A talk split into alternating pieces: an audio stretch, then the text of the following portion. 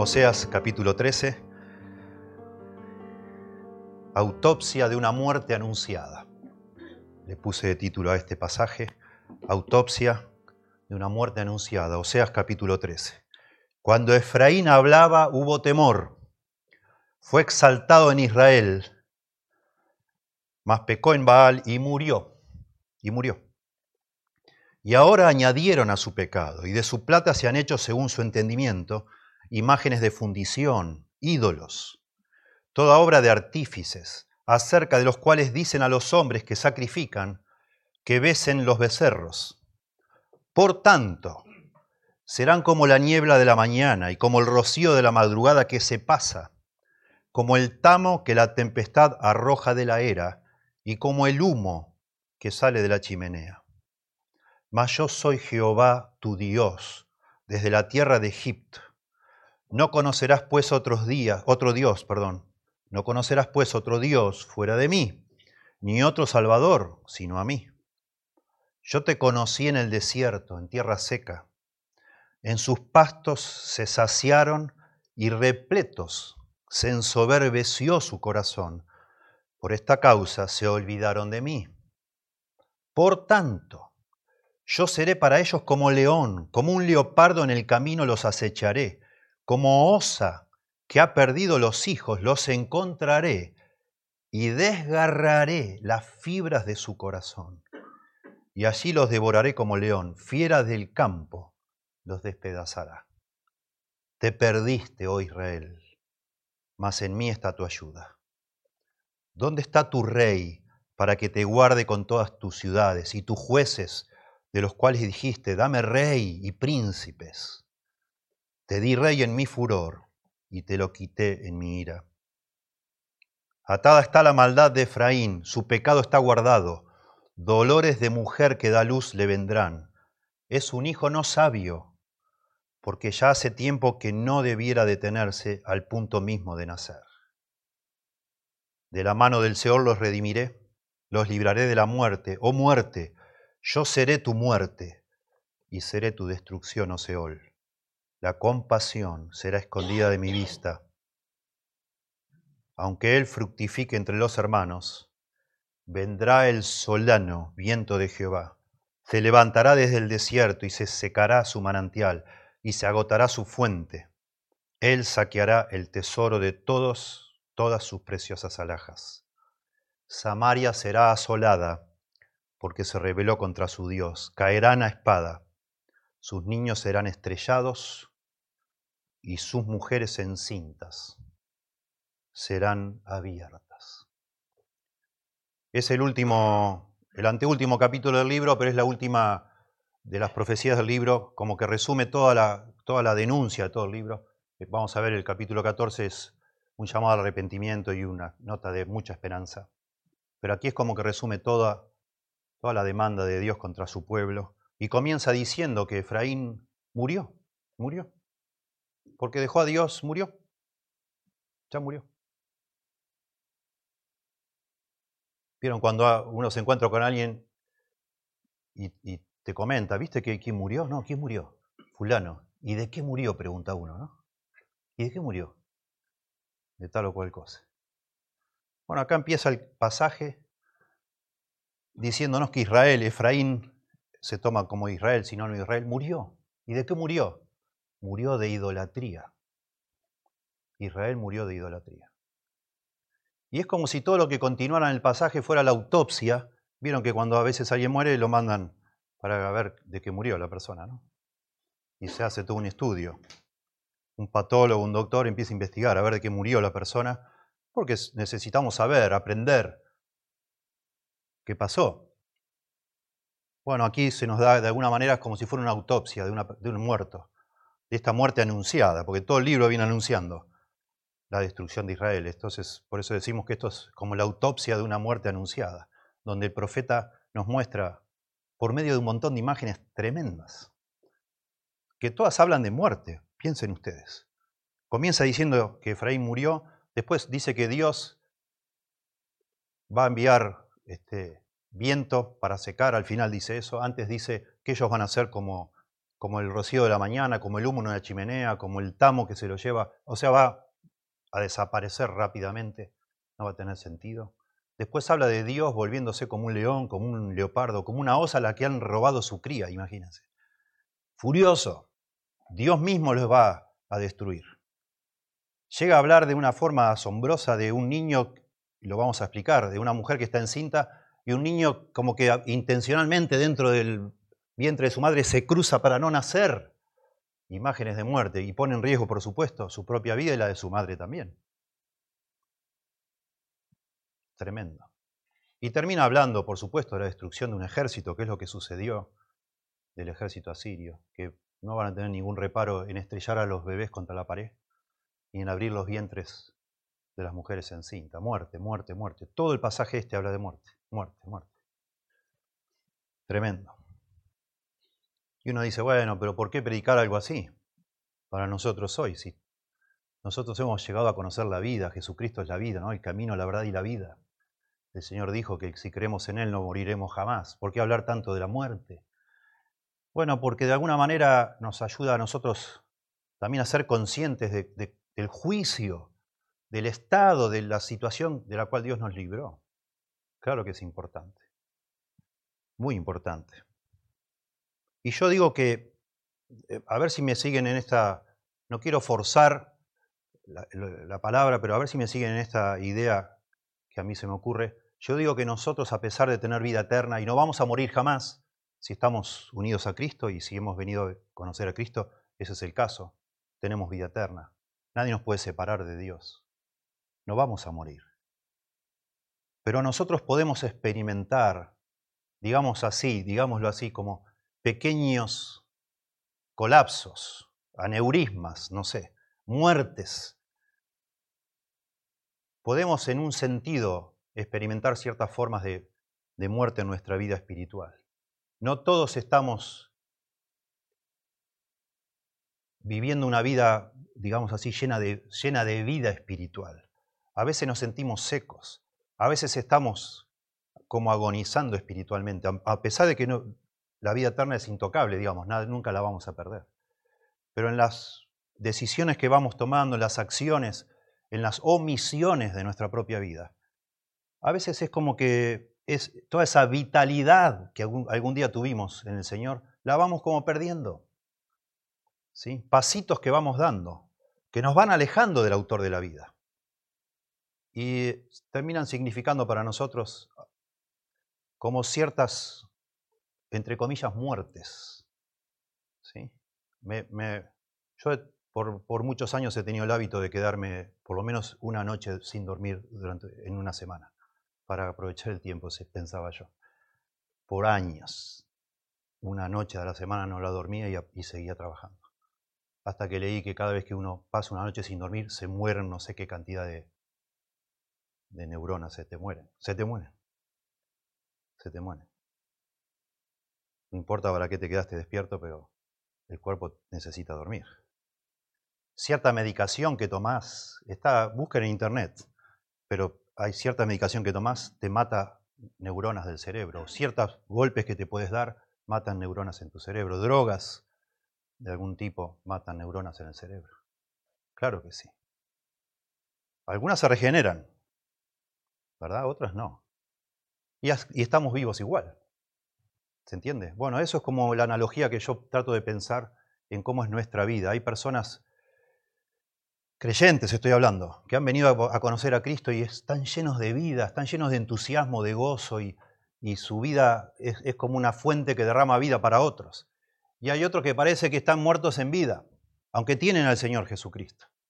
Pero han ido tomando decisiones que los han ido alejando del Señor. Y como consecuencia, cada vez que damos un paso más lejos de Dios, es un paso más lejos que estamos de la fuente de la vida. Y nos va a afectar de alguna u otra manera en la vitalidad que tengamos. Por eso el salmista, Salmo 119, la oración que más repite es, Señor, vivifícame, vivifícame, Señor, vivifícame. Necesito tu vida. La estoy perdiendo. Me he enredado, me he enganchado en un montón de circunstancias, en los burladores, en la persecución, en esto, en lo otro. Me aburrí o lo que sea. Me solté de la fuente de la vida eterna, que es el Señor. Y empezó, empezaron a morir ciertas células, digamos así, en mi propia vida. Y empecé a, a vivir una vida que no era la que yo tenía cuando conocí al Señor. ¿Sí? Todos sabemos, todos experimentamos esto, somos todos iguales en la experiencia con nuestro Señor Jesucristo. ¿sí? Nunca el pecado nos va a dejar en el mismo lugar de donde estábamos. El pecado nos engaña, parece, bueno, no pasa nada, eh, te va a salvar igual el Señor. Es verdad, no pasa nada, somos todos humanos, el Señor te va a perdonar. Sí pasa algo, sí pasa algo, sí pasa. Como dice la frase, el pecado te llevará más lejos siempre de lo que querés ir, te va a mantener más tiempo de lo que querías quedarte y te va a costar más de lo que vos querías pagar. Siempre, ¿sí? Siempre. Y por eso es tan instructivo leer y estudiar pasajes como este, aunque se refieren a personas no creyentes, que van a ser destruidas. Dios fueron de alguna manera como, como pueblo de Dios, como nación, fueron escogidos, pero es evidente que no tuvieron ese corazón que por la gracia y misericordia de Dios tenemos nosotros, la obra del Señor en nuestra vida. Pero aún así tomamos, principios podemos tomar. Claro que sí. Cada pasito que yo doy alejándome del Señor un poco, de alguna manera significa para mí experimentar algún tipo, alguna célula espiritual se me muere. Y viceversa, cada vez que me arrepiento y vuelvo al Señor, una célula espiritual se me regenera, digamos así, y se me vivifica, y el Señor vuelve a obrar en mi corazón y en el tuyo, ¿verdad? Yo veo acá nueve principios. Miren, déjenme decir primero en lugar así, en, una frase y después nueve principios aquí. Eh, Dios es el autor de la vida, no, no hay caso, obvio. Eh, todo procede de Él. Toda la vida que existe la dio Dios. De manera que cada vez que yo me alejo de Dios, me estoy alejando de la fuente de la vida. Y va a implicar algo de muerte. Algo va a pasar. Algo va a pasar, no es que no pasa nada. Y yo veo aquí en este pasaje largo, 16 versículos, nueve principios que tienen que ver con eso. En primer lugar, alejarse de Dios produce algún tipo de muerte, versículos 1 y 2. Segundo, alejarse de Dios hace que nuestra existencia sea efímera, versículo 3. Alejarse de Dios nos convierte en sus enemigos, versículos 4 al 8. Eso lo explica Santiago también, capítulo 4. Dios resiste a los soberbios. En cuarto lugar, alejarse de Dios es como, dije, puse yo acá, y lo vamos a entender, es como pegarse un tiro en el pie, alejarse de Dios. Alejarse de Dios es como cortar la rama en la cual estás parado, por decirlo de otra manera. Es como ahogar al, al guardavida que te viene a rescatar. Eso es alejarse de Dios. Es matar al que te quiere salvar. Matar entre comillas, es, es sacarte de encima al único que te puede ayudar. Estás loco. Y nosotros decimos esa frase aquí. Es como pegarte un tiro en el pie. Vos estás loco. ¿Cómo te vas a alejar de Dios? ¿Y a dónde vas a ir? Versículo 9 era eso. En quinto lugar, alejarse de Dios nos deja vacíos y sin ayuda, versículos 10 y 11. Alejarse de Dios no es gratis, versículo 12. En séptimo lugar, alejarse de Dios es una necedad absurda. Y ahí está la explicación del bebé que, se niega a nacer, que se cruza, digamos para no nacer. Alejarse de Dios es una necedad absurda, pues es absurdo. Ningún bebé se le puede acusar de necio, no querías nacer, ¿qué te pasaba? Si no, no está en su voluntad. Pero así lo presenta el profeta.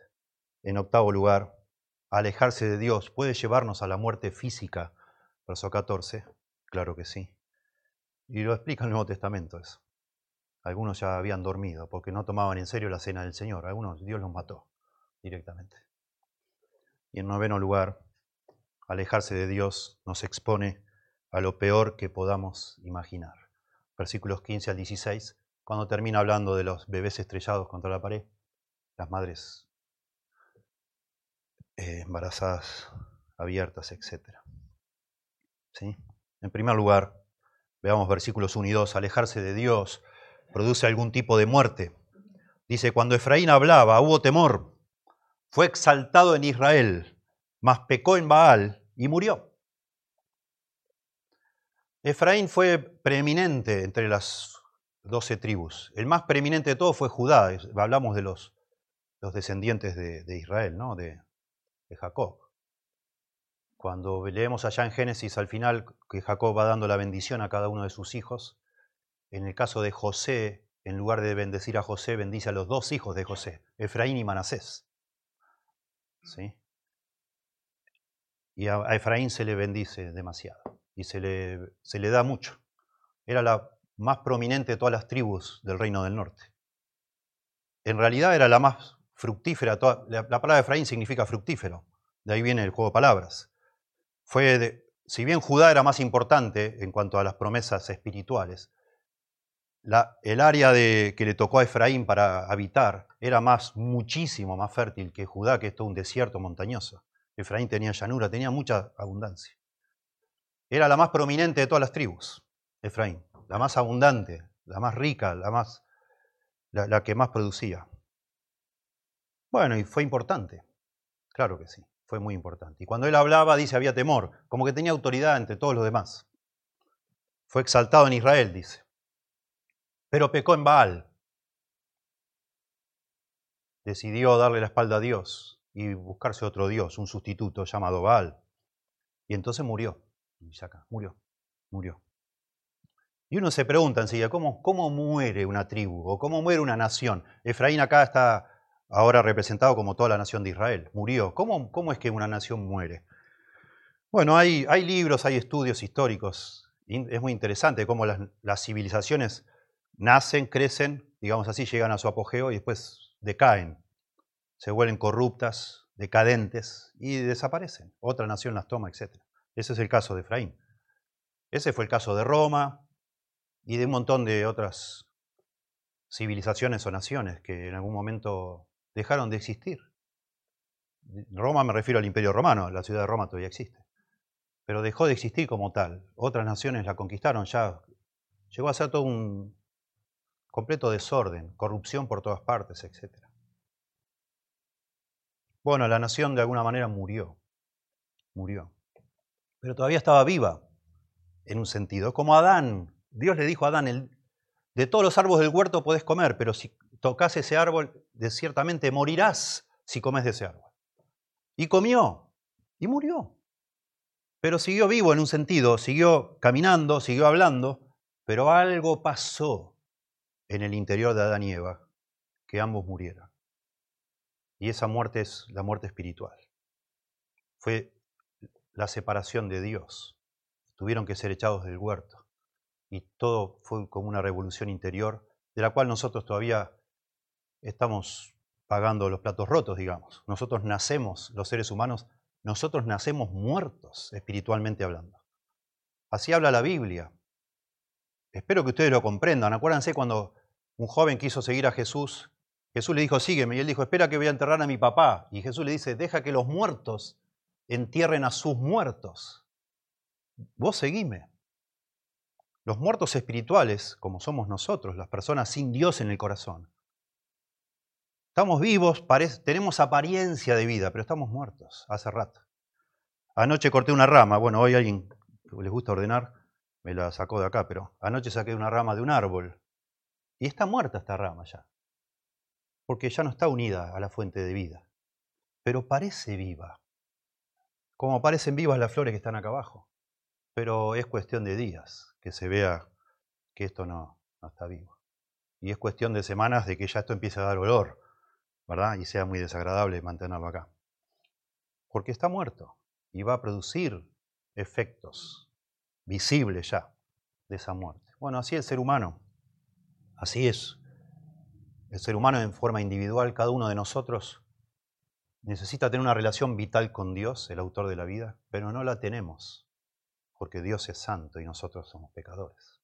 Estamos separados de Dios. Y esa separación de Dios nos, nos constituye en personas que estamos muertas, espiritualmente muertas. En Ezequiel 18.4 dice, el alma que pecare, esa morirá. Bueno, ¿y quién no pecó? Todos pecamos y ese pecado nos separa de Dios. Pablo le dice a los efesios, Y Él, hablando de Dios, os dio vida a vosotros cuando estabais muertos en vuestros delitos y pecados. Estabas muertos, estábamos muertos. Y Pablo después se incluye a sí mismo, en los cuales anduvisteis en otro tiempo, siguiendo la corriente de este mundo conforme al príncipe de la potestad del aire, el espíritu que ahora opera en los hijos de desobediencia, entre los cuales también todos nosotros, se incluye Pablo, vivimos en otro tiempo, en los deseos de nuestra carne, haciendo la voluntad de la carne y de los pensamientos, y éramos por naturaleza hijos de ira, lo mismo que los demás. Es una realidad que los seres humanos nos cuesta aceptar. A veces decimos, ¿por qué, ¿por qué las cosas están como están? Y porque estamos todos muertos. Separados de Dios es el punto. Y necesitamos que el Señor nos traiga vida. Efraín había muerto. Nuestro país está muerto. Espiritualmente hablando, claro que sí. En general, pensar cualquier civilización, puedes pensar lo mismo. Iglesias.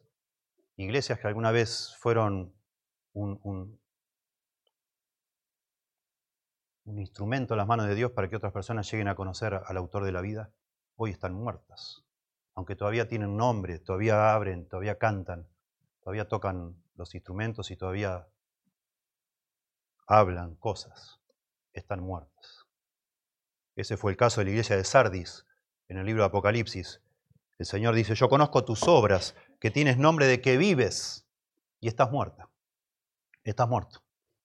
Sé vigilante y afirma las otras cosas, las otras cosas que están por morir, le dice el Señor, porque no he hallado tus obras perfectas delante de Dios. Es el caso.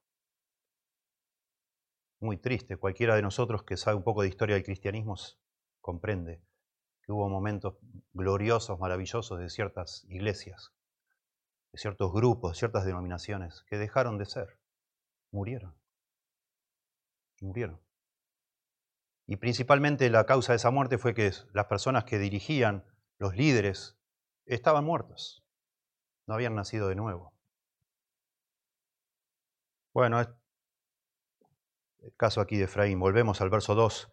Dice, y ahora añadieron, no solo termina diciendo trágicamente, se volvieron a los Baales y murieron, pero añadieron aún más, todavía peor, mucho peor. Y ahora añadieron a su pecado.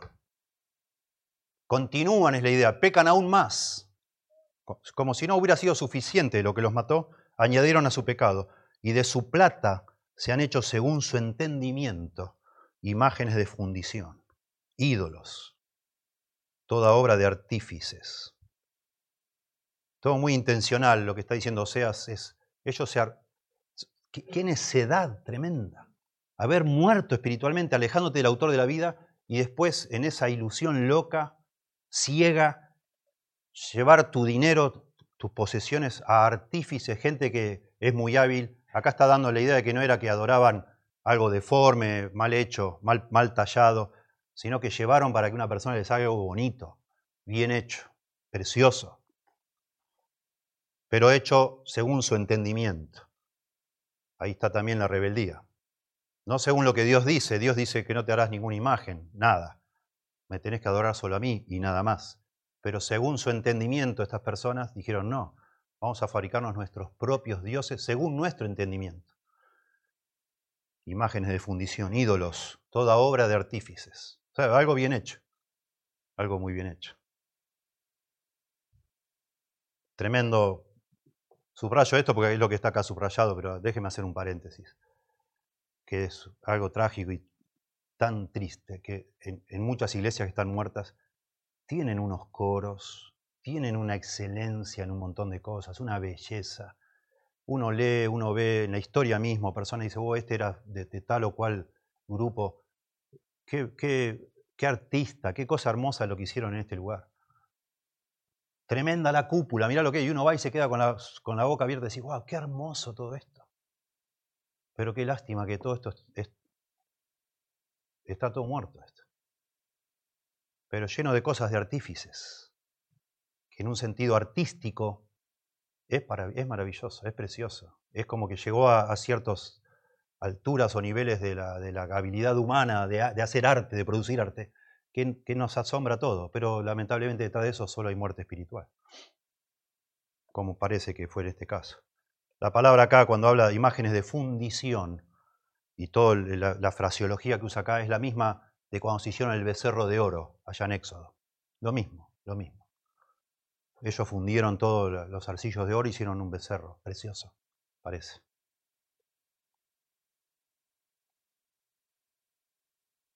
Qué tremendo, ¿no? Un invento humano, pero lo adoran como si fuera algo divino.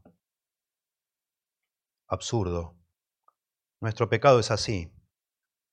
Estamos enfatizando el aspecto que el pecado nos trae muerte, pero en el Nuevo Testamento o en la Biblia en general también se enfatiza que el pecado trae ceguera. Nos deja ciegos el pecado. No entendemos, hacemos cosas que son absurdas. Esta es una de ellas. Dejar al verdadero autor de la vida y seguir a dioses con minúscula y entre comillas, que no nos dan vida, pero bueno, preferimos que esos sean nuestros dioses. Acerca de los cuales, de estos ídolos, dicen a los hombres que sacrifican que besen los becerros. Bueno, acá hay una serie de interpretaciones y ustedes si suelen mirar distintas versiones de la Biblia van a darse cuenta. Eh, la frase en el hebreo es, la sintaxis del hebreo no es normal, pues anormal, pero digo, hay pocos casos donde literalmente acá está hablando los sacrificadores de hombres, sería. Entonces algunas versiones traducen eh, o piensan que se hace referencia acá a que ellos, para adorar a Baal, mataban personas. Lo cierto es que sí está completamente mostrado en la Biblia que para adorar a Baal mataban niños, bebés o niños, matan bebés, pero no hombres adultos. No lo hacían eso. Y entonces algunos traducen así, como que este texto, queriendo todavía subrayar más lo absurdo, muestra no solo que besan a los becerros, sino que también sacrificaban seres humanos. A mí me parece que no, que la Reina Valera está en lo correcto. De nuevo, porque esta frase, esta sintaxis rara del hebreo se, aparece en otras construcciones gramaticales muy similares, que si bien dice, literalmente dice los sacrificadores de hombres, está hablando de lo que el los hombres que sacrifican. Dicen a los hombres que sacrifican, que besen a los becerros. O sea, quiere mostrar lo absurdo de esto, mostrando que se besa a un becerro. Que en realidad es nada. ¿sí? Y era una forma en aquella, en aquella cultura, en aquella época, de mostrar mucha reverencia. Ustedes saben también, lamentablemente, cuando uno habla con personas idólatras, que están dentro del cristianismo. Dicen, no, no, nosotros no adoramos a las imágenes, las veneramos. Es lo mismo, es lo mismo. Y sí las besan, porque es cuestión de ir a cualquier iglesia y pararte un rato y ver cómo pasan y lo besan, sí. Es cuestión de ir a, no sé, no recuerdo ahora la estación de subte ahí en Diagonal Norte, Buenos Aires, hay una virgen ahí y los pies prácticamente ya no tiene porque de toda la gente que besa, pasa y besa, pasa y besa, pasa y besa, pasa y besa, se fueron desintegrando los pies de, esa imagen de la Virgen. Es lo mismo. No importa el nombre que le pongamos, suena, por supuesto, mucho más burdo poner un becerro, pero lo que sea que vos reemplaces por Dios y lo veneres y le pongas tu esperanza, tu expectativa, tu amor, es lo mismo. Es muerte, eso es muerte, muerte espiritual. En segundo lugar, alejarse de Dios, segundo principio, hace que nuestra existencia sea efímera. Versículo 3. Noten las imágenes, cuatro imágenes, una a continuación de la otra, que todos hablan de que Dios va a hacer que desaparezcan.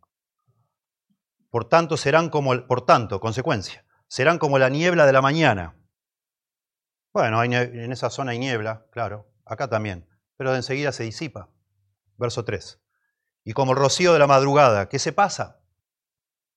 Como el tamo que la tempestad arroja de la era. El tamo es toda la pajilla, todo lo que no se usa cuando se muelen los granos, la cascarilla, digamos. Y eso justamente para separar del grano hacía, se, aventaba al aire para que el viento se lo lleve.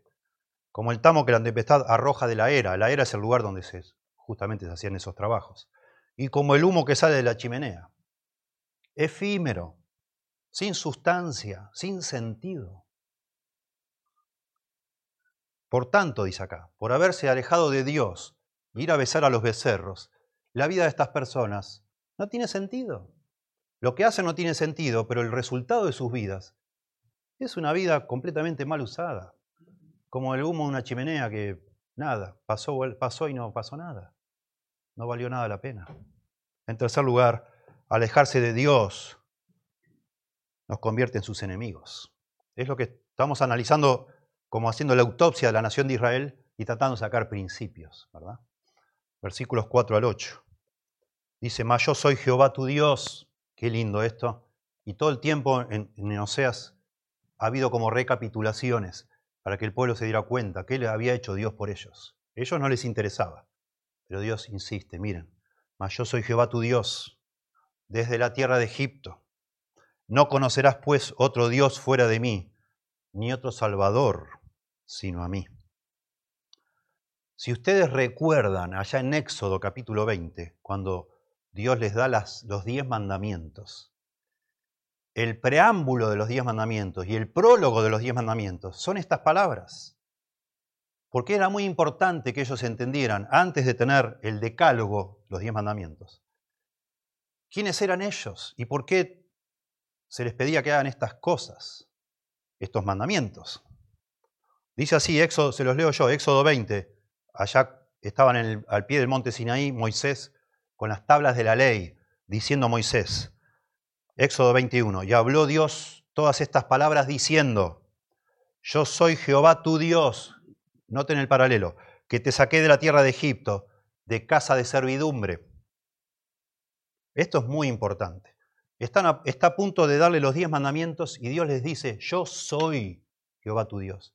No es que te estoy diciendo, si haces estos diez mandamientos, voy a ser tu Dios. Yo soy tu Dios. Yo ya te saqué. La gracia, a pesar de que están los diez mandamientos, que es, por supuesto, lo que representa la ley, todo comienza con la gracia. Yo soy tu Dios, le dice Dios. Yo te saqué, yo soy tu Salvador, yo soy tu Redentor. Por eso ahora, por tu bien, ya te demostré quién soy yo. Por tu bien te doy estos mandamientos. Así empiezan los mandamientos. Y entonces dice, no tendrás dioses ajenos delante de mí. Pero había empezado diciendo, ¿qué derechos yo tengo para pedirte a vos que hagas tal cosa? Que yo soy tu Dios, que yo te saqué, que yo te liberé, que yo te alimenté durante este camino. Y te voy a seguir alimentando y cuidando más allá de todo. Primer mandamiento, no te harás dioses ajenos delante de mí. Verso 4, no te harás imagen, estoy en Éxodo capítulo 20, no te harás imagen ni ninguna semejanza de lo que esté arriba en el cielo, ni abajo en la tierra, ni en las aguas debajo de la tierra. Bueno, imagínate un becerro. No te inclinarás a ellas, ni las honrarás, besándolas, porque yo soy Jehová tu Dios, fuerte, celoso, que visito la maldad de los padres sobre los hijos hasta la tercera y cuarta generación de los que me aborrecen. Honrar esas imágenes es sinónimo de aborrecer a Dios. Salí Dios, no me molestes. Yo me conseguí otro Dios, ahora estoy con otro. Estoy saliendo con otro ahora. Imagínense. Imagínense. Porque esa es la terminología de Oseas. Ya, esposa mía, no me molestes más. Ahora me conseguí otro. Otra.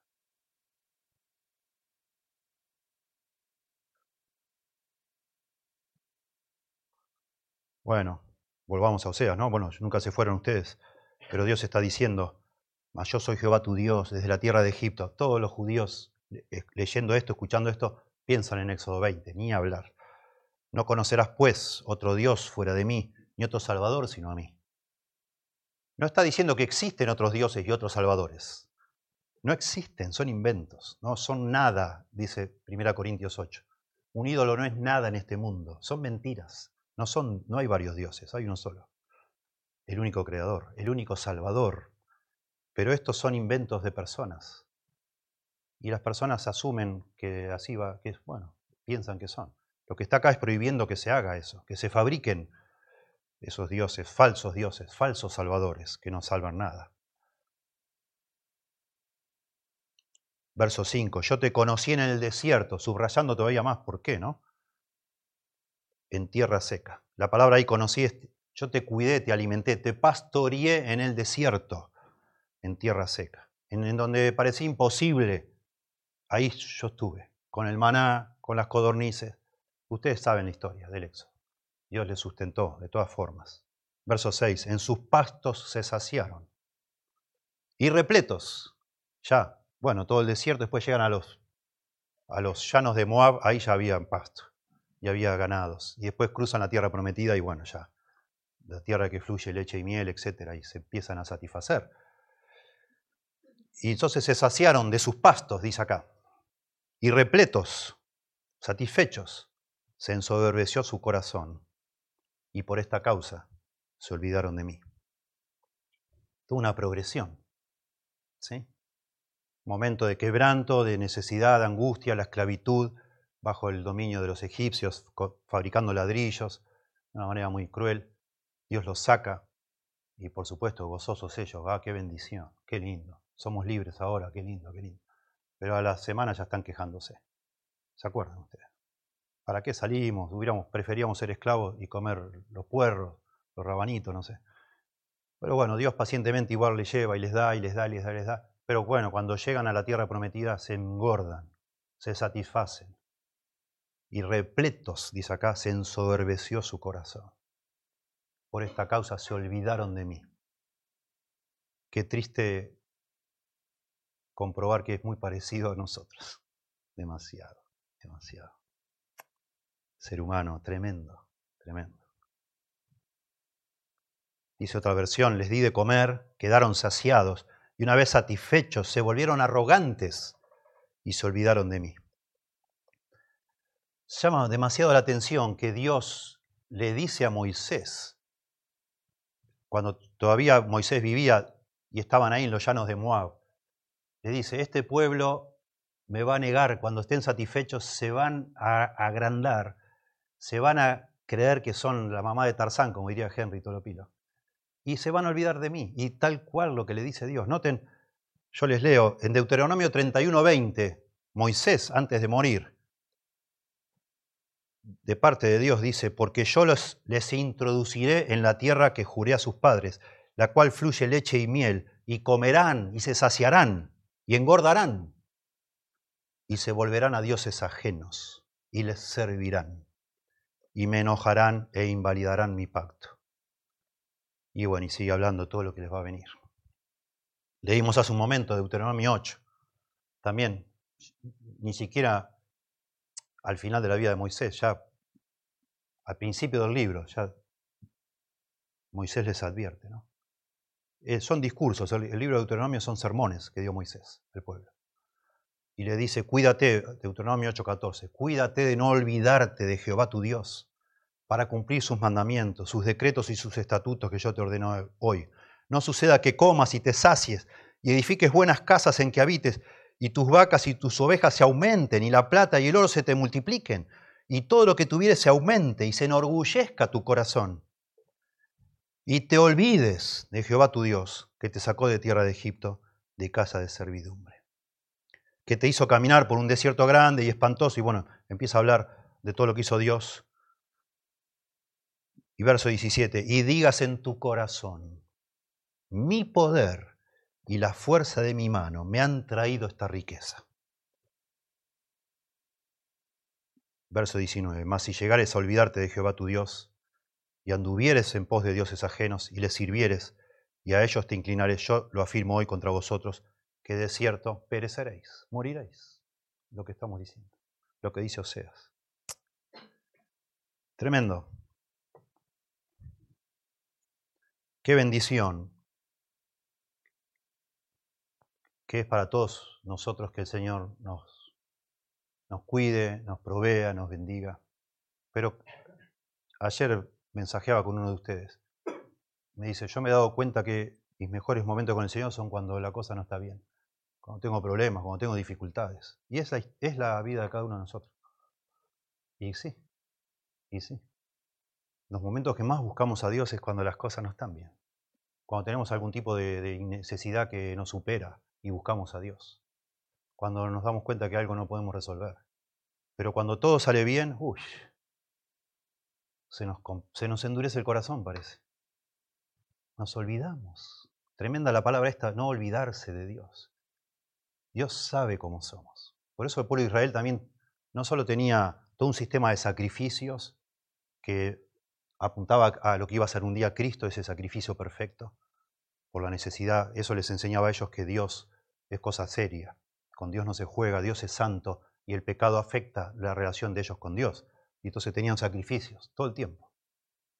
Pero también tenían todo un sistema de fiestas anuales, distintas fiestas en distintos momentos del año, para no olvidarse de Dios. Para eso hacían las fiestas.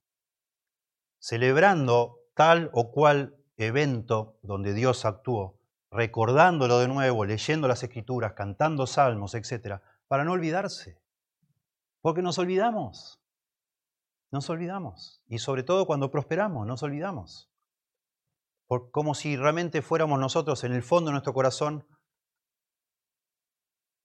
interesados.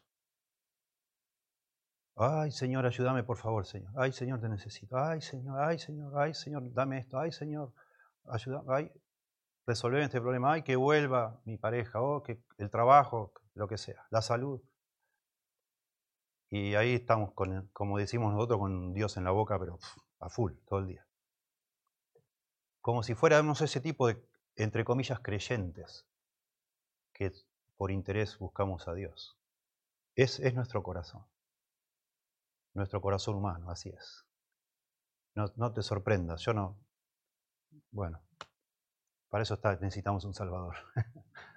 por eso tenemos que hablar de Cristo tanto, porque es así nuestro corazón, es tremendo. Tremendo. Tremendo. Y para eso tenemos las escrituras. Y para eso tenemos la Santa Cena, que es nuestra fiesta, para recordar que necesitamos un Salvador, que fue necesario que muriera el que nunca pecó para rescatarnos a nosotros. Y para eso también tenemos el Espíritu Santo en nuestro corazón. Por eso Dios nos ha dado un corazón de carne, no de piedra, para que nosotros, bueno, tengamos la posibilidad desde adentro tener ese motor que nos hace buscar a Dios permanentemente. Para eso están los que llamamos los medios de la gracia, la congregación. Por eso nos congregamos cada semana. Estar en una iglesia, la predicación de la palabra, los cantos que hacemos en la iglesia, todas cosas que indicó el Señor. Lo hacemos para no olvidarnos de Dios. ¿De dónde venimos? ¿Quiénes somos en realidad? ¿Quién es Dios? Y por la gracia de Dios, ¿qué es lo que tenemos y esperamos? Verso 7. Por tanto, porque venía hablando en el verso 6, por esta causa se olvidaron de mí, lo que no deberían hacer, ¿no? Porque se, ensoberbecieron. El, el, diagnóstico es el orgullo, el orgullo.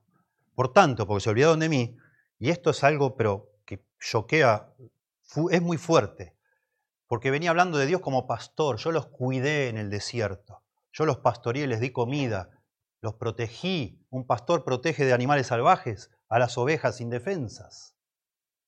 Por tanto, dice Dios, porque se olvidaron de mí, yo seré para ellos como león. Yo voy a ser esa fiera de la que supuestamente yo los protegía, o los protegía, no supuestamente. Voy a pasar de ser de su protector a ser su destructor, porque no quieren saber nada conmigo. Yo seré para ellos como león, como un leopardo en el camino los acecharé. Es muy fuerte imaginar a Dios acechando a su pueblo.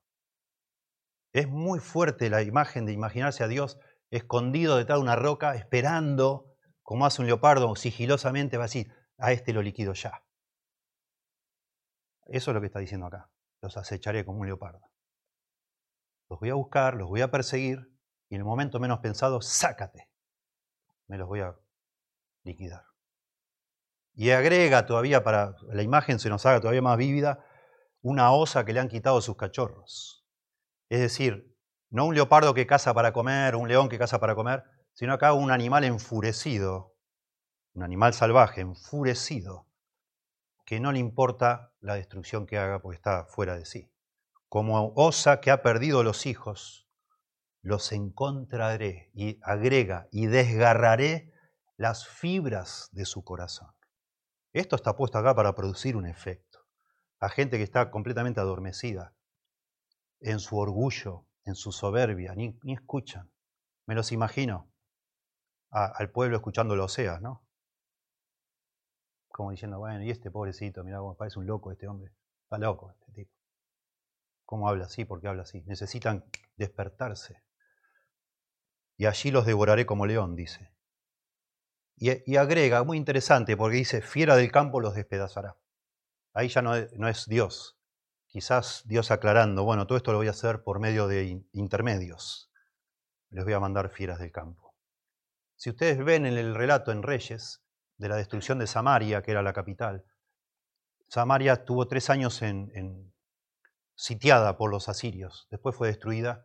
las crónicas asirias de Samaria dicen que el día que al final cayó la ciudad, llevaron a 27.000 y tantos habitantes, se los llevaron todos a Siria, judíos del norte, israelitas. Pero demoró mucho en poblarse ese lugar y aparentemente se llenó de leones y de bestias salvajes. Como vimos acá en la cuarentena, ¿no? que hubo ciudades, veíamos en la televisión, que hubo ciudades que estaban despobladas y empezaron a, a multiplicarse los animales. Bueno, así parece que pasó en Samaria. Interesante. Y no era algo infrecuente, y lo sabemos en la historia bíblica, por la historia de Sansón, de David, etcétera, que vos fueras por un camino y se te apareciera un león. Leopardos era más infrecuente, pero un oso o un león, todo el tiempo, todo el tiempo. Y lo que está Dios acá amenazando es, bueno, te, te voy a matar, vas a morir, moriste en un sentido ya, y te voy explicando acá más en detalle las causas de todo esto, te olvidaste de mí y ya yo no voy a ser más tu pastor, ahora voy a ser yo tu destructor. Y eh, con imágenes que hablan de violencia. En cuarto lugar, alejarse de Dios, yo dije es como pegarse un tiro en el pie, dije hoy. O como ahogar al, al salvavidas que te viene a rescatar, ¿no? Dice la reina Valera, te perdiste, oh Israel, mas en mí está tu ayuda.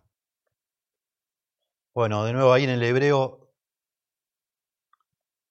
eh, esta traducción es una interpretación, porque está difícil la forma, hay que suplir ahí lo que está tratando de decir el autor. La Biblia de las Américas dice, tu destrucción vendrá, oh Israel, porque estás contra mí, contra tu ayuda. La nueva versión internacional hace algo, toma la decisión de poner a Dios, como viene hablando de Dios activamente destruyendo a Israel, como un león, como un leopardo, como un oso, toma la decisión de poner a Dios como el destructor. Dice, voy a destruirte Israel, porque estás contra quien te ayuda. Y es lo que venía diciendo, yo era tu pastor en el desierto, yo te cuidé, te olvidaste de mí, ahora voy a ser yo tu león, tu leopardo, tu oso, que te va a destruir. Y lo que está diciendo acá de alguna manera es, es eso, te voy a destruir porque despreciaste, desechaste estás en contra de quien es tu ayuda. Yo era tu ayuda. No te puede librar nadie de mí. Yo era tu ayuda, Dios, imagínense, ayudándonos. Desprecias la ayuda de Dios. ¿Qué ayuda más grande vas a encontrar fuera de la ayuda de Dios? Nada, imposible. Por eso digo que alejarnos de Dios es como pegarnos un tiro en el pie. ¿A quién le vas a ir a pedir ayuda? ¿Al becerro? Si no querés que Dios te ayude, ¿quién te va a ayudar? ¿Quién te va a ayudar?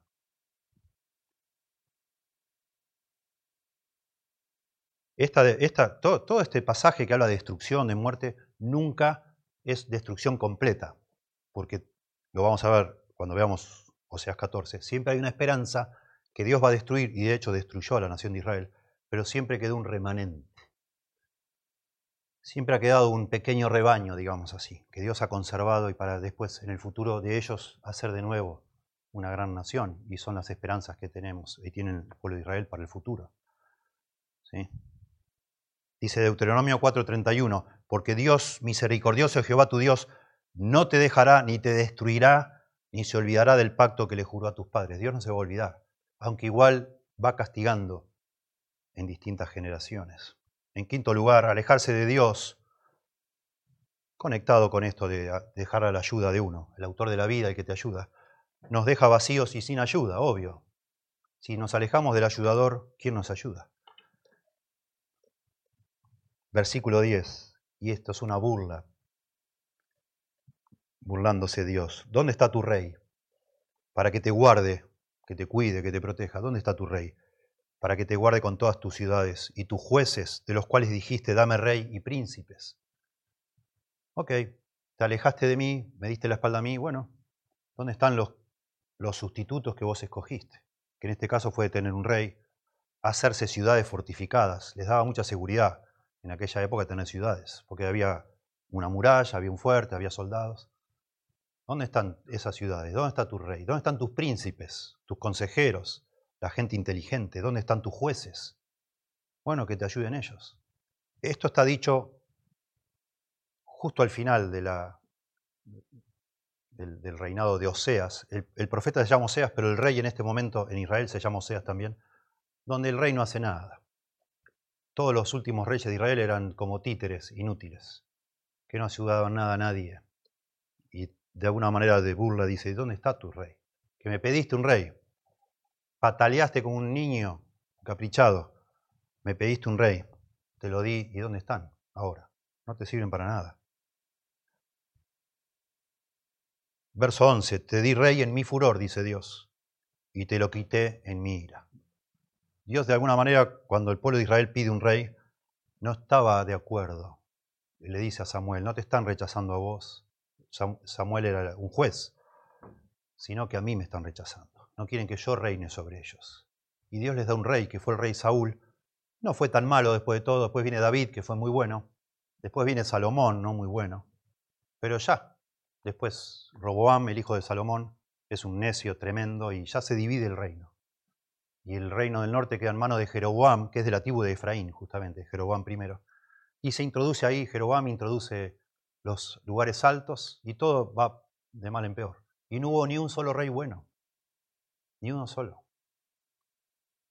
23 reyes tuvo Israel, tres como nación unida y 20 ya separados de los 20 que tuvo cuando ya estaban separados, de ni uno solo de ellos se dice que hizo lo bueno delante de los ojos de Jehová.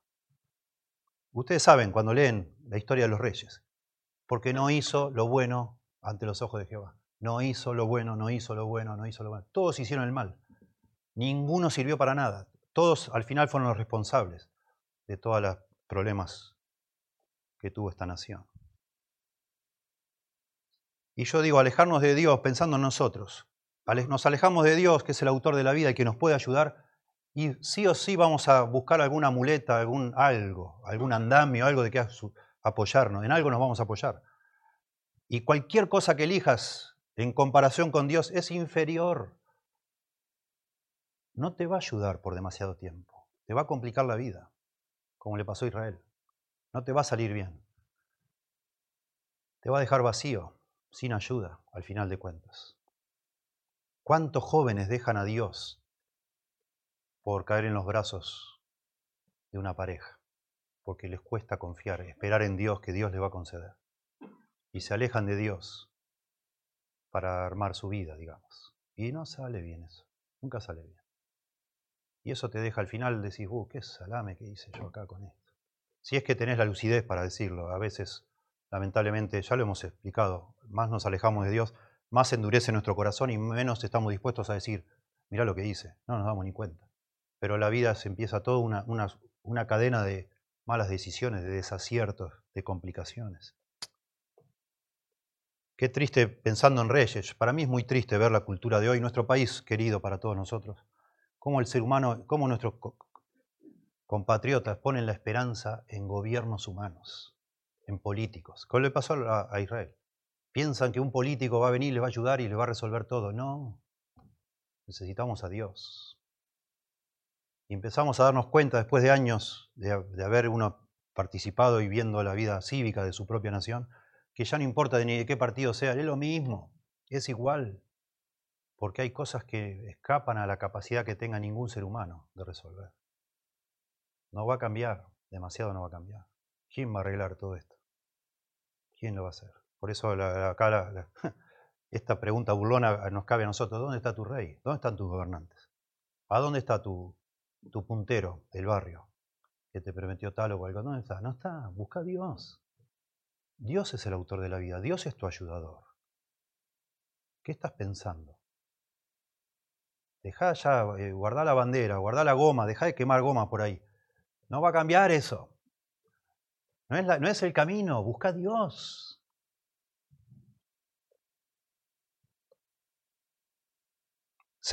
Alejarse de Dios no es gratis. Verso 12.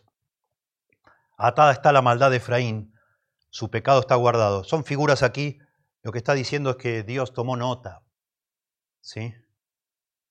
Dios sabe, no es, en el momento que nosotros nos alejamos de Dios, no nos pasa nada. Decimos, bueno, no pasó nada, mira, no pasó nada. No me hizo nada. Nadie me descubrió. Está todo bien. Puedo fingir y sigue todo igual. Sí tomo nota. Eso es lo que está diciendo acá. ¿Sí? Dice la nueva versión internacional, la perversidad de Efraín está bien guardada, se ha tomado nota de su pecado. Eso es lo que está diciendo este pasaje. Lo que está diciendo en Oseas 13.12 es que, bueno, ahora llegó el momento de dar cuentas. Bueno, vamos a sacar, sí, sí que está guardado. ¿Sí? Como cuando uno va con el auto y, dice, uy, me parece que me, agarré una multa. Había una cámara ahí. No, no pasó nada. Pasan los meses, no pasa nada. Y otra, y otra, y otra, y otra. El día que vas a hacer la transferencia, tenés, ahí están todas ahí. Es como, es más o menos eso acá.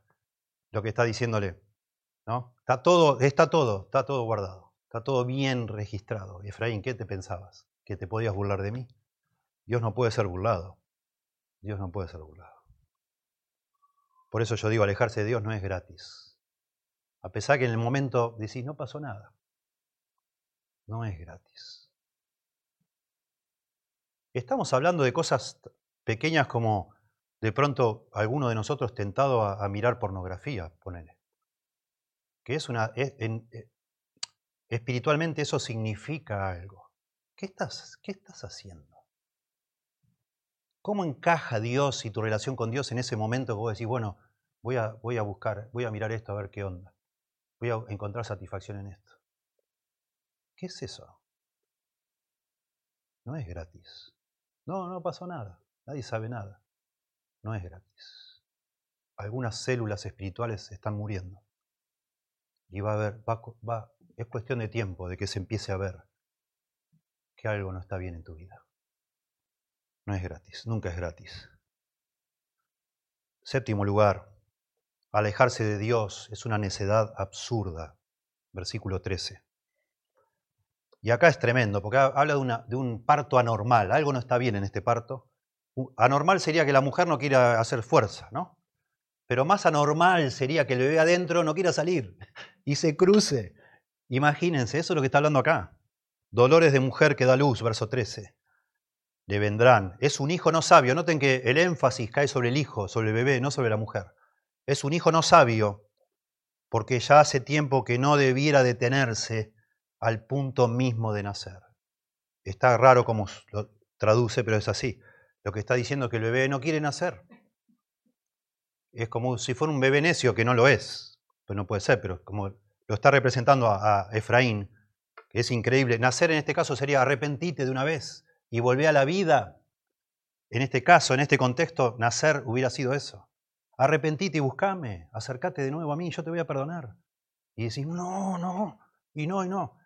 Y te vas a morir. Y la mamá va a morir. Se mueren todos, más en aquella época. Más en aquella época. un bebé mal colocado en aquella época la gran posibilidad de que murieran ambos. Es así como era. Dice la nueva versión internacional, llegan los dolores de parto, pero él es una criatura necia. Cuando llega la hora del parto, no se acomoda para salir. Así traduce, muy interesante. Y es lo que está diciendo el pasaje. Están en un momento de crisis en la historia. Dios en su amor les manda un profeta, no uno, varios, arrepiéntanse, arrepiéntanse. Y de repente se les toca el corazón. A uno dice, ay, sí, es verdad, qué desastre. Y está a punto de arrepentirse y dice, no, no, no, no. Y no se arrepiente nada. Y no, y no, y no, y no, y no, y ya, moriste, moriste. Tremendo. Alejarse de Dios es una necedad absurda. Octavo, eh, sí, octavo. Alejarse de Dios, verso 14, puede llevarnos a la muerte. De la mano del Seol los redimiré, dice acá, verso 14, los libraré de la muerte. Oh muerte, yo seré tu muerte y seré tu destrucción. Oh Seol, la compasión será escondida de mi vista. Bueno, de nuevo acá con el hebreo, los traductores eligen según el contexto la posibilidad. los verbos en hebreo se pueden traducir como una afirmación, que es lo que hace la Reina Valera, o como una pregunta, o como preguntas. ¿Sí? Podría ser, como hacen otras versiones, los libraré del poder del Seol. Seol es el lugar de los muertos, ¿sí? de la tumba. ¿Los redimiré de la muerte? ¿Dónde están, oh muerte, tus espinas? Esa es la Biblia de las Américas. ¿Dónde está, oh Seol, tu aguijón? Y noten cómo termina el verso. La compasión estará oculta de mi vista. Esa última línea, de alguna manera, nos da la clave para interpretar cómo debería traducirse todo el versículo. No voy a tener compasión, no voy. Ya está, basta. Y entonces es mejor, creo yo, traducido como preguntas, como diciendo, hey, no, no te voy a salvar de la muerte. Casi, incluso casi estas preguntas como Dios invocando a la muerte para que venga y destruya. ¿Dónde está, o oh muerte, tus espinas? ¿Dónde está? A ver, ¿dónde está tu poder de daño, muerte? ¿Dónde está, o oh Seol, tu aguijón? Mostralo. La compasión estará oculta a mi vista. Contexto de juicio, ¿sí? Bueno, los que traducen como la Reina Valera, y son varios, ¿eh? dicen, bueno, pero no seas, a veces de golpe da algo de esperanza, como nos ha pasado ya, ¿no? ¿Cómo podré abandonarte? ¿Cómo me olvidaré de ti? ¿No podré ponerte como Adma o Seboín? ¿Se acuerdan? Y es como un cambio de esperanza. Bueno, en ese caso, acá lo traducen como en la Reina Valera, diciendo que a pesar de todo, algún día en el futuro, noten, de la mano del Señor los redimiré, los libraré de la muerte. O muerte, yo seré tu muerte y seré tu destrucción, oh Seol. ¿Ven? Eh, sin embargo, más literal sería lo que les acabo de mencionar, como si fuera acá subrayando que los va a matar como empezó todo. Lo notable de esto es que, bueno, la Septuaginta, que es lo que traduce la Biblia, que traduce del hebreo al griego, lo toma como algo positivo. Casi positivo, bastante neutral, pero casi positivo, como que es una promesa. Y de allí toma Pablo, en 1 Corintios 15, verso 55, que es muy lindo, que está hablando de la resurrección, Pablo. Y está hablando de Cristo, que Cristo resucitó y porque Cristo resucitó, nosotros ya no vamos a morir, vamos a resucitar. Y entonces Pablo, 1 Corintios 15, 55, ¿dónde, dice, ¿dónde está, o oh muerte, tu aguijón? ¿Dónde, o oh sepulcro, tu victoria? No está más, porque Cristo venció la muerte. Ya está, es casi, casi en burla, como diciendo, ¿dónde, ¿y dónde está tu poder de fuego, muerte? En Oseas parece que Dios está invocando el poder de daño de la muerte sobre su nación. Y después sigue y termina mostrando que lo que viene es toda destrucción. En 1 Corintios 15, Pablo toma este versículo y lo toma como si fuera una burla hacia la muerte, porque ahora Cristo conquistó la muerte. ¿Sí? Y ya la muerte no nos puede dañar. Esas espinas o el aguijón de la muerte ya no nos daña, en un sentido. volviendo acá y voy, retomo al final con este tema. Finalmente, número 9, este, principio que podemos sacar de aquí, alejarse de Dios, nos expone a lo peor que podemos imaginar. Acá sigue hablando de muerte, pero de una forma espantosa, horrible. Dice verso 15, aunque él fructifique entre los hermanos, Efraín, porque Efraín significa eh, fructífero, aunque él sea el más fructífero de sus hermanos, y se refiere de nuevo a las bendiciones de Jacob sobre sus hijos. Vendrá el solano, que es un viento seco que todo, se, todo arruinaba. Viento de Jehová. Se levantará desde el desierto, venía del desierto y secaba todo. Y secará su manantial, y se agotará su fuente. Él saqueará el tesoro de todas sus preciosas alhajas. Lo va a dejar, digamos, sin nada. Dios lo va a despojar usando vientos. Usaría bestias, usará viento, todas imágenes de destrucción. ¿Sí? Y dice al final entonces, versículo 16, Samaria, la capital de Israel, será asolada, porque se rebeló contra su Dios. Caerán a espada, sus niños serán estrellados y sus mujeres encintas serán abiertas. Bueno, muerte por medio de guerra es esto. Por eso dice, será asolado. Ya Dios había avisado que así iba a ser. La forma en que Dios iba a castigar a Israel si ellos eran infieles, iba a mandar ejércitos. Y lamentablemente no es, infrecuente en, el Antiguo Testamento hablar de esta manera brutal en que a veces se conquistaban ciudades, matando niños y abriendo, ensañándose con las mujeres embarazadas, tratando de ser lo más crueles posibles. Tremendo. Bueno, yo entre paréntesis leo esto y digo, bueno, hoy no sé quién se rajará las vestiduras leyendo esto, de los gente que no cree en Dios. Pero con la cantidad de miles y miles y millones de abortos que se hacen por año, yo digo que ya ningún incrédulo puede usar un pasaje como esto para decir, eh, mirá qué barbaridad, cómo Dios permitió tal cosa. Por favor, no seas hipócrita. No me vengas a hacerte el sensible, el humanitario, si en realidad vos no te importa nada de eso. Pero bueno, eso es un paréntesis.